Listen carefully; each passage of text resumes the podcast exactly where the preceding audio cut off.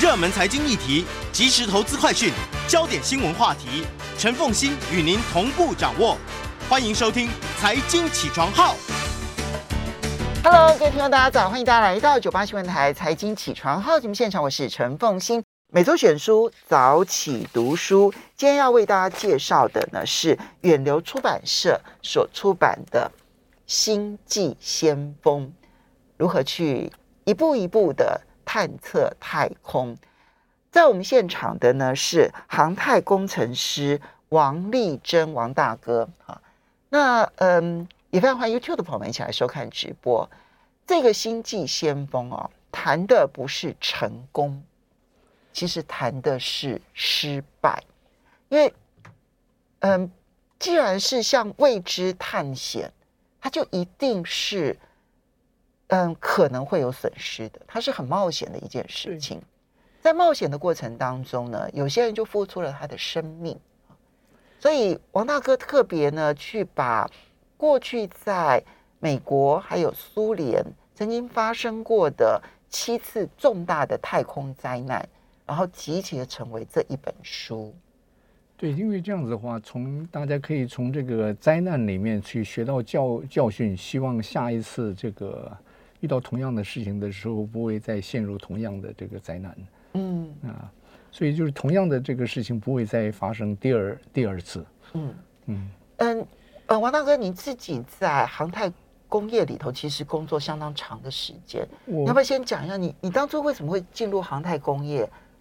哦，这我这一辈子的话，除了我的专业这个生涯里面，除了两年是在核能厂之外，其他的时间全部都是在航太。你学的是？我学的是电机跟航空。嗯啊，然后一开始是在这个刚大学毕业的时候，是在一家航空公司，现在已经倒掉了，叫做环球航空公司 （TWA）。嗯，在里面当维修工工程师。嗯。后来又去这个呃诺呃去这个 Fairchild Republic 去担任 A10 就是攻攻击机的这个制造工工程师，嗯，然后又跑到 Pratt Whitney 去做这个飞机发动机，嗯，啊，然后经过两年的这个核能厂嘛，然后最后的三十年全部都是在洛克希德。马马丁那做现在已经是洛克希德马丁对对，以前我进去的时候还是洛洛克希德，嗯，那个时候就我一开始进去，先是在做飞弹，然后再就是花了他们二十八年的时间，一直在做这个太空方面的事情。所以你们就一直是在跟 NASA 合作，然后去呃，不见得是拿呃跟 NASA 合作，主要的话就我们。最大的这个客户就是美国政美国政府，嗯，美国政府的话有包括国防部啊、空空军啊什么，嗯、或者是当然有这个也包括了 NASA 了，嗯，对啊。王大哥，你你其实因为退休了之后，你写了很多跟航太有关的书，那这个是太空的部分。其实，在航空的部分，你写更多，尤其是中华民国的空军史上面的一些一些事情。对，因为我到现在写了十四本书，嗯，我自己给我自己的规划是退休以后一年一本，啊，然后那这一本是我所十四本里面唯一的一本是讲我专业的书。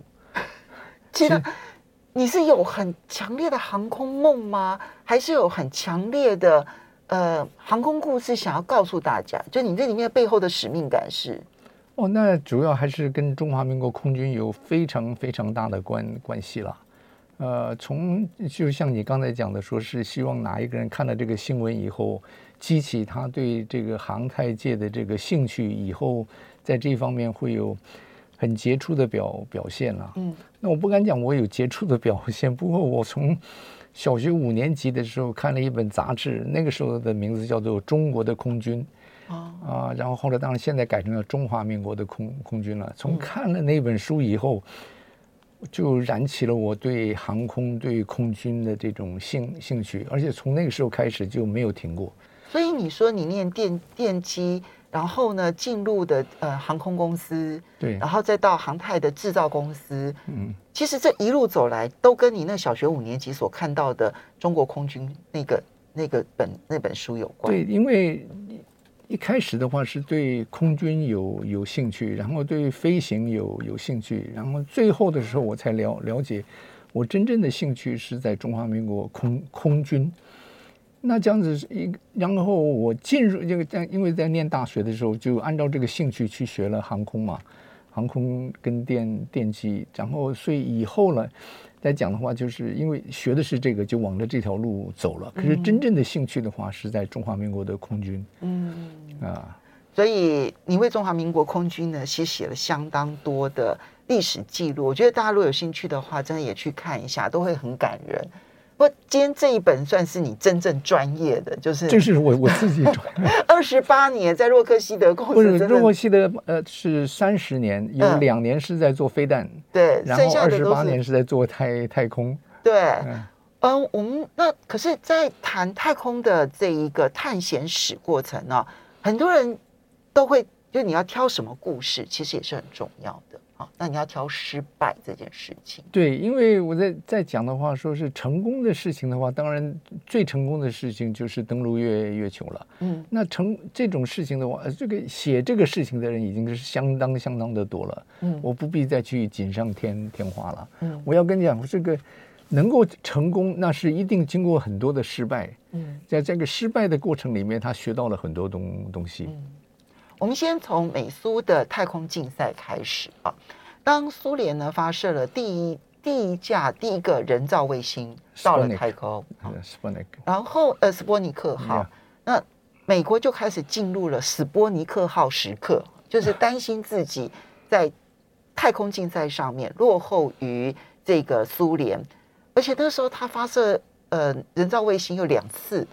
第一次的时候是在众目睽睽之下的一个大大失败，那个现在一直到现在，你到 YouTube 上你还可以去找到那个在刚刚起来，然后立刻立刻那个爆炸。对，这两次失败真的是让美国呢，那么更加的相信自己远远落后苏联。我们现在看起来，我们觉得哇，美国的领先非常的多。但是在那个时刻，其实美苏对立的时候，到底哪一边会成功，没有人知道的。因为现在来讲来看这个历史了哈，一九六九年七月登陆月月球，可是，一直到一九六七年一月的时候，美国还认为自己可能输。嗯，所以那个时候他在联合国里面提倡了一个外太空条条约。嗯，外太空条约里面就在讲的说是。太空是属于全人类，嗯，是用这个和平使用，没有一个国家可以把任何一个星星体，然后说是变成我是我的。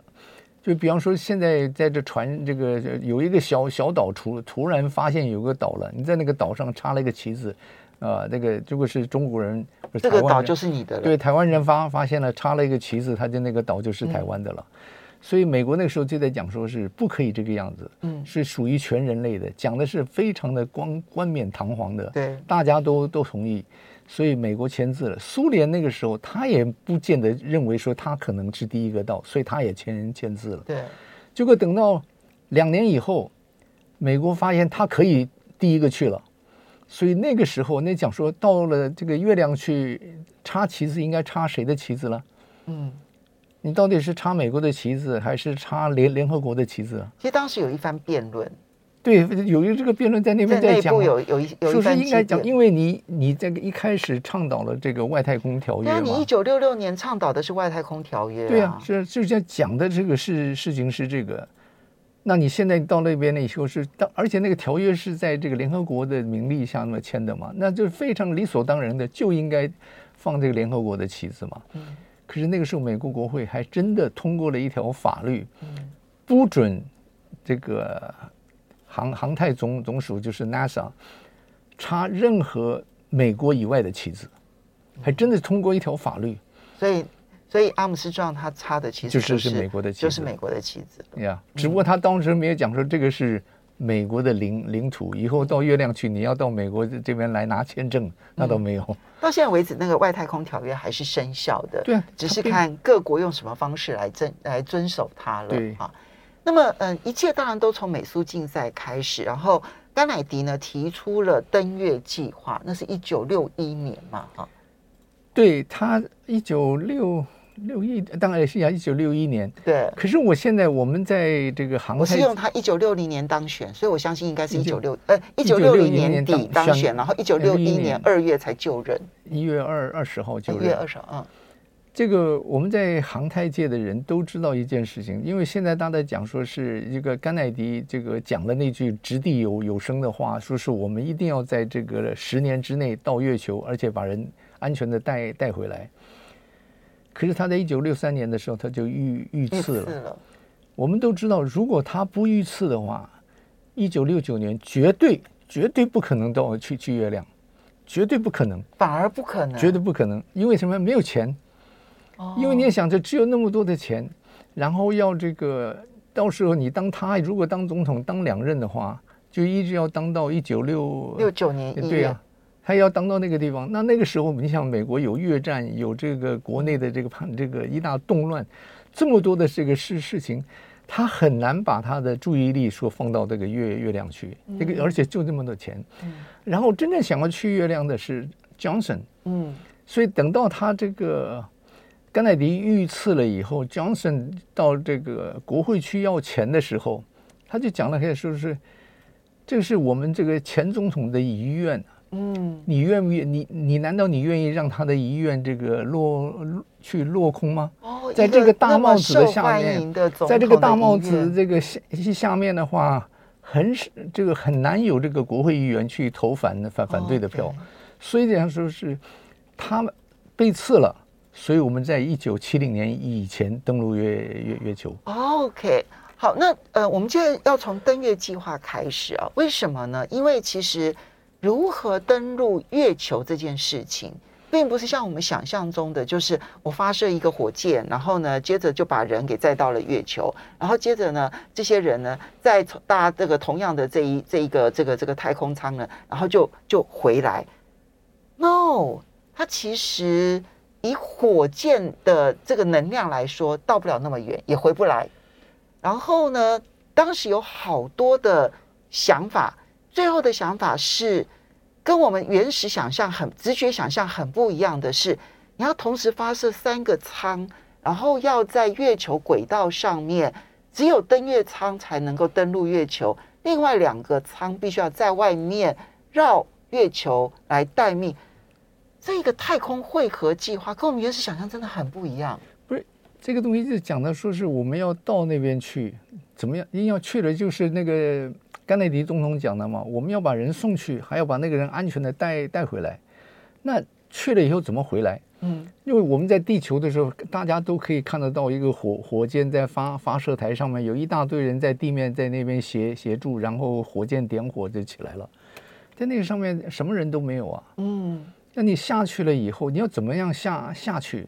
你到底回？你要到地球，他们那个太空船到地球要回来的时候，用降降落伞回来。对。这个在月亮上面，它没有空空气，所以降落伞没有用。对。所以你要怎么样去降落？降落以后你要怎么样回来？对。这都是一大堆的问题嘛。对。那那个时候在考虑的时候，有很多种想想法。最后这个得胜的这种想法就是怎么样？就是用，就像你刚才讲的，用几个舱。我们稍微休息一下。呀。欢迎大家回到九八新闻台财经起床号节目现场，我是陈凤欣。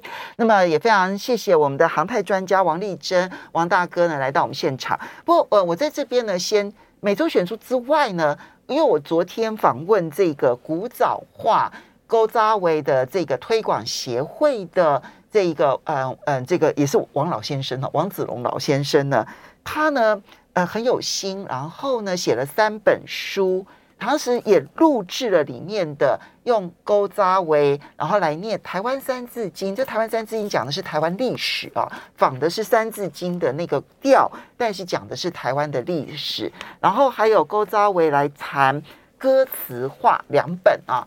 那么一共三本，那他提供我们三十套，好，那他这些都本来就是免费的啊。那三十套，有兴趣的朋友呢，可以到我们的 News98 的脸书粉丝团，然后留言，只要留“古早话”三个字，到礼拜一中午我们截止之后呢，就会用电脑，然后抽选出三三十位。这个这个得主啊，好，回到今天的每周选书早起读书，远流出版社所出版的《星际先锋》，为什么要讲登月是怎么登月的？因为，嗯，只是用火箭把这个整个太空舱呢送到月球，其实是没有办法把人带回来的。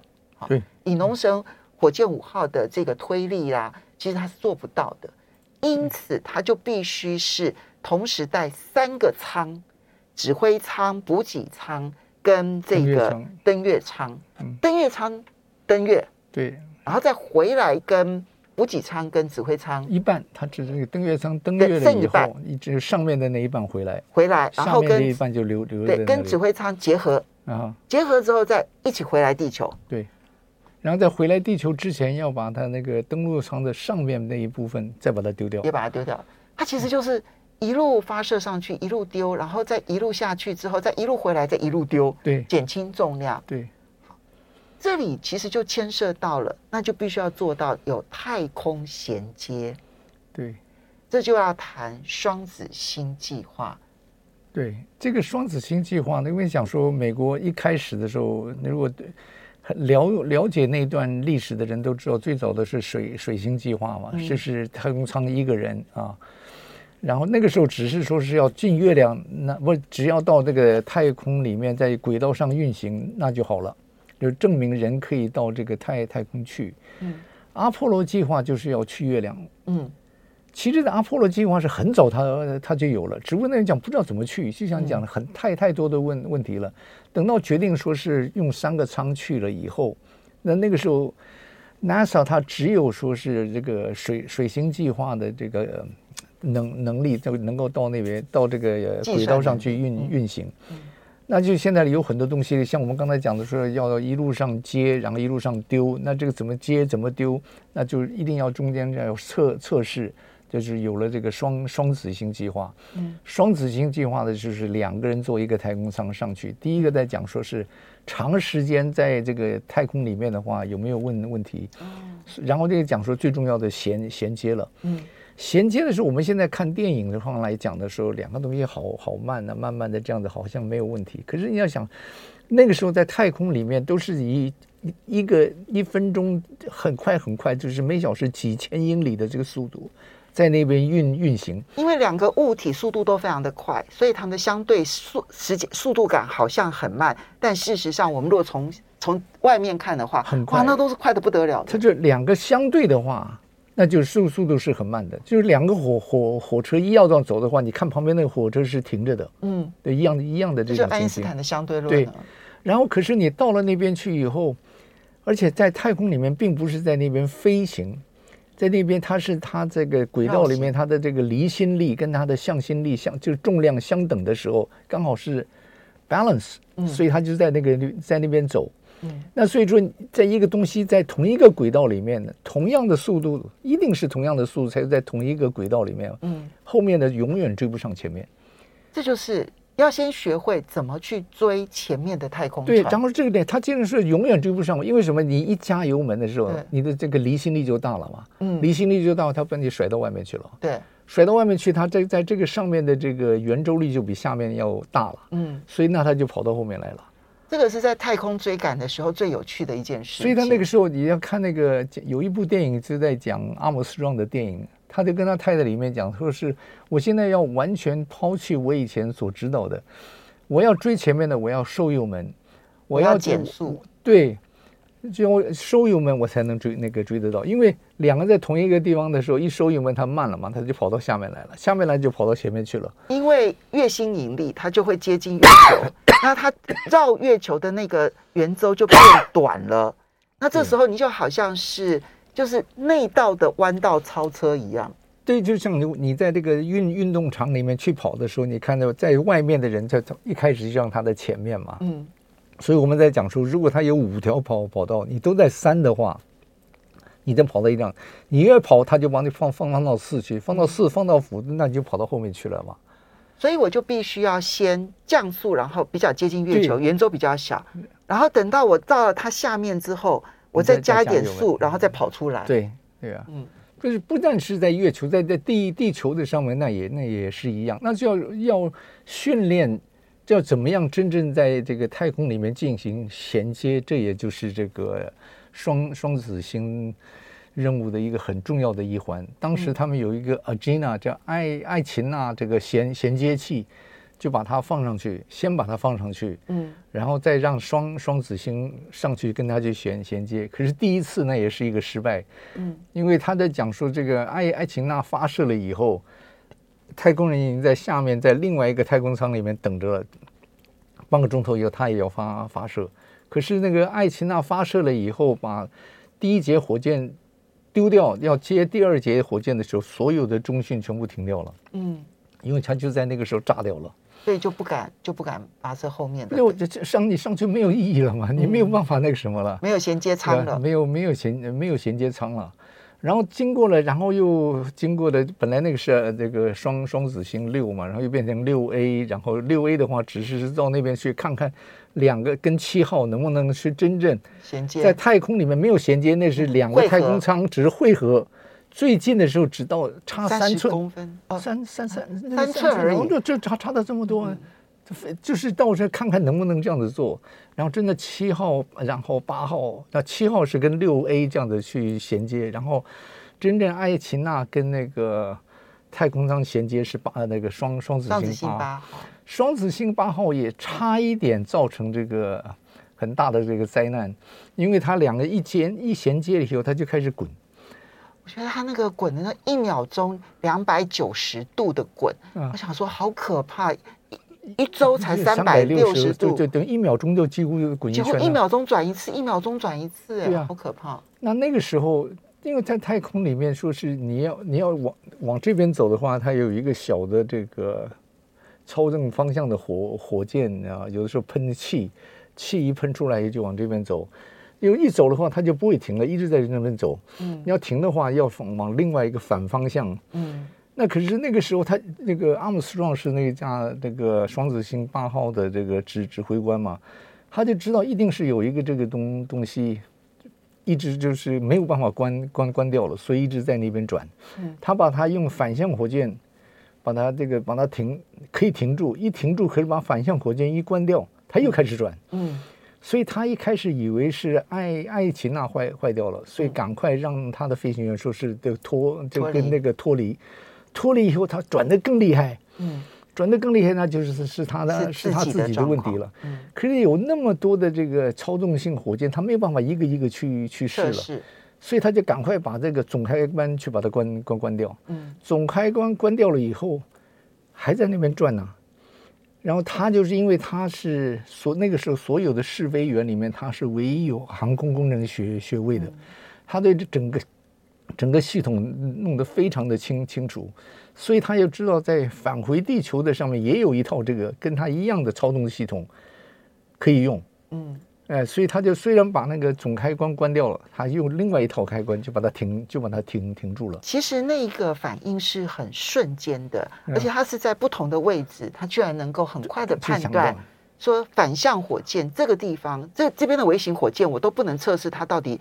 对不对？有没有问题了？我去找到另外一个系统的反向火箭，然后就把它给转回来。对呀、啊，这个阿姆斯壮，阿姆斯壮就是第一个登月的阿姆斯壮，在这一件事情，而且也是因为他操控对的，这个人家让他就是就是对他产生非常大的信心，而且他非常的冷冷静，嗯呃，非常的冷冷静，就是这个系系统非常的了了了解，所以人家在那边讲说是在选太空人第一个太空人的时候，那就讲的是。是要用，是要派派他去。这一次啊，其实它只是一个嗯危机，它还没有形成灾难，对不对？对对对。后面几个事件，很多其实都后来变成了灾难啊。哦，我想我们因为时间的关系，我们来特别讲一个挑战者号好了。那么挑战者号太空梭，其实它并不是登月计划的，不是，它是太空空间站。然后要往返地球跟太空空间站载人，载太空人过去，再载太空人回来，其实它就等于是一个太空飞机，对不对？哈，太空梭嘛，就是在讲的 Space Shuttle，对呀。他那个时候真正来讲，呃，美国有太空梭真正开始大概是一九八一年、八二年那个时候，他然后这件事情是发生在一九八六年的一月，嗯。那个时候的，因为在之前的话，已经一直他都是非常的顺利，所以让人家已经有一种这个假假象，说认为这个事是已经不会，已经是非常成熟的记忆技术了。然后很多人都想要说是想要想去试试看，有人自己花钱，对啊，所以那，那个时候雷根总统就在讲说，我们要找一个平民上上去，是找用什么样的平民呢？就是又回到像你刚才讲的，让一个小孩子能够说是激发小孩子。欢迎大家回到九八新闻台财经起床号节目现场，我是陈凤欣，在我们现场的是航太工程师王丽珍，王大哥，然后也非常欢迎 YouTube 的朋友们一起来收看直播，为大家介绍的是王大哥在航太的工作二十八年，哈，就就光是这个光这个是真的主业哈，这这个工作上面的二十八年，前面什么飞弹啊，那不算，好，那二十八年，那么嗯，他写了这一本《星际先锋》。这是远流出版社所出版的故事，都好好看哦。七个失败的故事啊，嗯，那么可是每一个失败背后的教训其实都非常的重要。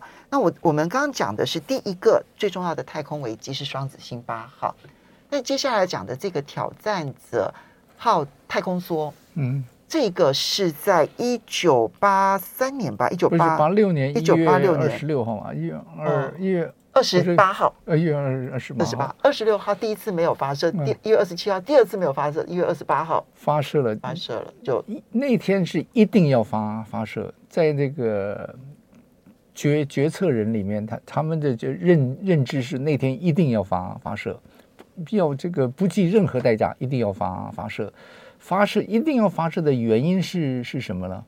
因为。上面有一个太空老老师，太空教师，呃，把一个老师经过很多人的这个四万人的甄选，然后把他选选上了。然后当天晚上，这个雷根总统要做雷这个国情咨文，国情咨文演讲的时候，他就讲说，我们做了做多少这个有多少成就啦，一个一个讲，然后再讲我们的第一个太空老师现在就就就在上面。这是他的一个成就，这个这这过去几年的一个成就，他要拿上去。这个说是，这个中文怎么讲？说是让大家知道这个。所以为什么为什么工程师要求延期不肯延期的原因，是为了雷根总统在因为晚上的国会演说。对，主要是是是为了那个。嗯。所以他那个前一天晚上，工程师讲就是温度太低了。嗯。我们很多东西有不不知性，就是倒是未未确定性，那个物理特性还不确定，就那那不知道，就在从来没有在那么低温的呃状况下面去发发射，华氏三十度以下。那一天早上的时候，那个呃，他的这个 Commander Dick Scobie，他就在讲，跟其他人讲说，今天晚上我不呃这个我们还会在这边吃晚饭。因为温度太低了，从来没有在这么低温的情况下发射。如果当天晚上不是雷根总统要做那个演讲的话，我想他们呢也也不会坚持一定要在那天发发射。啊，然后这前一天呢，就是在那边讨讨论，工程师就在讲说里面的那个 O-ring，你看这个 O 型环，要 V O O 型环。是这个橡胶做的嘛？嗯，橡胶做的话，我们大家知道橡胶做的话，在冷的天气话会硬化嘛？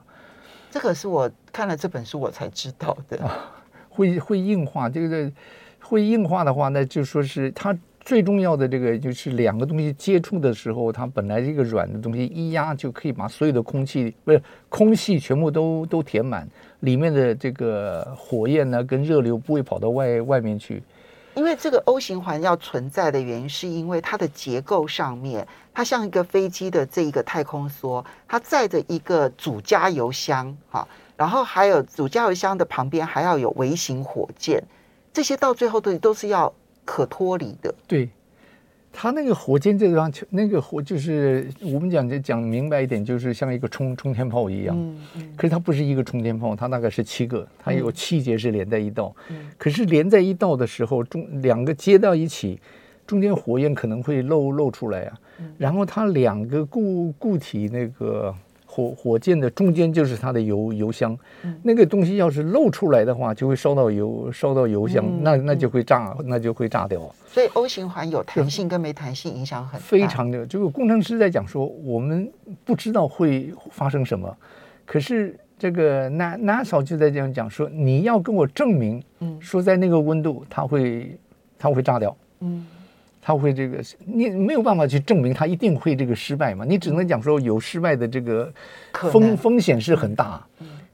结果后来这个就就像刚才我们一开始讲的时候，那个 NASA 的那个呃头子他就跟他讲说：“你现在把你工程师的这个帽子拿去拿下来。”嗯。你挂挂呃戴上管理者的帽子，这个时候你就来就从你的身不一样的身份，我们再来讨讨论这件事情嘛。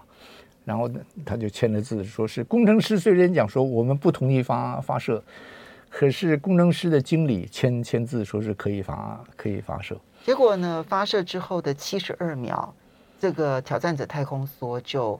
爆炸了，嗯，其实这个是一个很大的事件，是因为呢，当时美国为了要争取美国民众去支持太空计划，所以呢，他们不但是这一个要公开的这个发射，同时呢，还找了一位就是呃空呃太空教师，他是一位老师，对，他要到时候呢就要跟地面上的孩童们连线，说，哎呀，在太空里头如何如何如何，那么所以。不但全程转播，而且是很多小孩都在看。对，他们的学校的小孩子还有特别这个跑到佛罗里达去到那边去看。嗯啊，对。然后这个这这中，就是大家所有的人这个注视的这下面炸呃炸掉。嗯，其实这个调查事故的过程也让我印象很深刻，因为一开始的时候找了一位前国务卿，看起来目的其实是希望。不要让政府太难看，不要让 NASA 太难看。那样，嗯，对啊，因为他们想说还要再让 NASA 做很多事情，不要让太 NASA 太难看。可是里面的很多人他就觉得实在是看不下看不下去了，因为有七条生命。对，所以然后就有人开始爆料。嗯，啊，爆料的时候，那些尤其是在听证会第一次在听证会的时候，就讲说。听说前一天晚上，这个工工程师他们，你跟工程师开会，这样工程师是是反对，就说你不能说说谎啊。这个可是他就是很怒啊，就这个这个消息是谁谁传传出去的？嗯，啊，所以以后开会的时候，一开始讲说是让让记记者不那个不可以参加。所以本来是在嗯国会的一个公开的一个调查，后面变成了一个这个关门的调查。对，对呀。那边有一段我印象很深刻，就是里面有人爆料，然后就去交给了其中的一位这个女性的女博士啊。嗯。那这女博士呢，不知道该怎么办，她就把那个弹性系数的那个纸条交给另外一位这个调查员。这个调查员后来想一想，他请了诺贝尔物理学奖的这个费曼博士到家里头吃饭，因为他也是调查成员之一。他就跟他讲说：“哎，我们有时候在在那个天气很冷的时候呢，那个引擎发动的时候，我们的那些塑环呢，其实都会失效，因为冰冻的关系。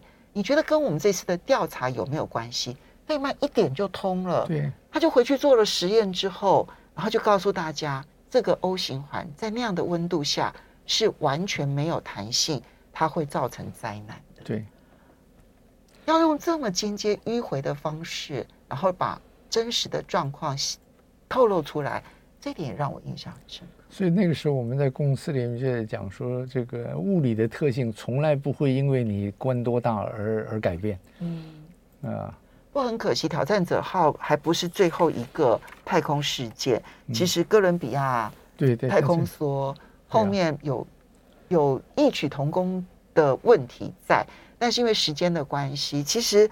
这里面包括了苏联的联盟一号的事故啦，还有包括了这一个几个不同的这一个太空事故。我觉得王王大哥就是一个很会讲故事的人，然后把这一本写得非常好看，介绍给大家。非常谢谢王丽珍王大哥，也要非常谢谢大家，谢谢。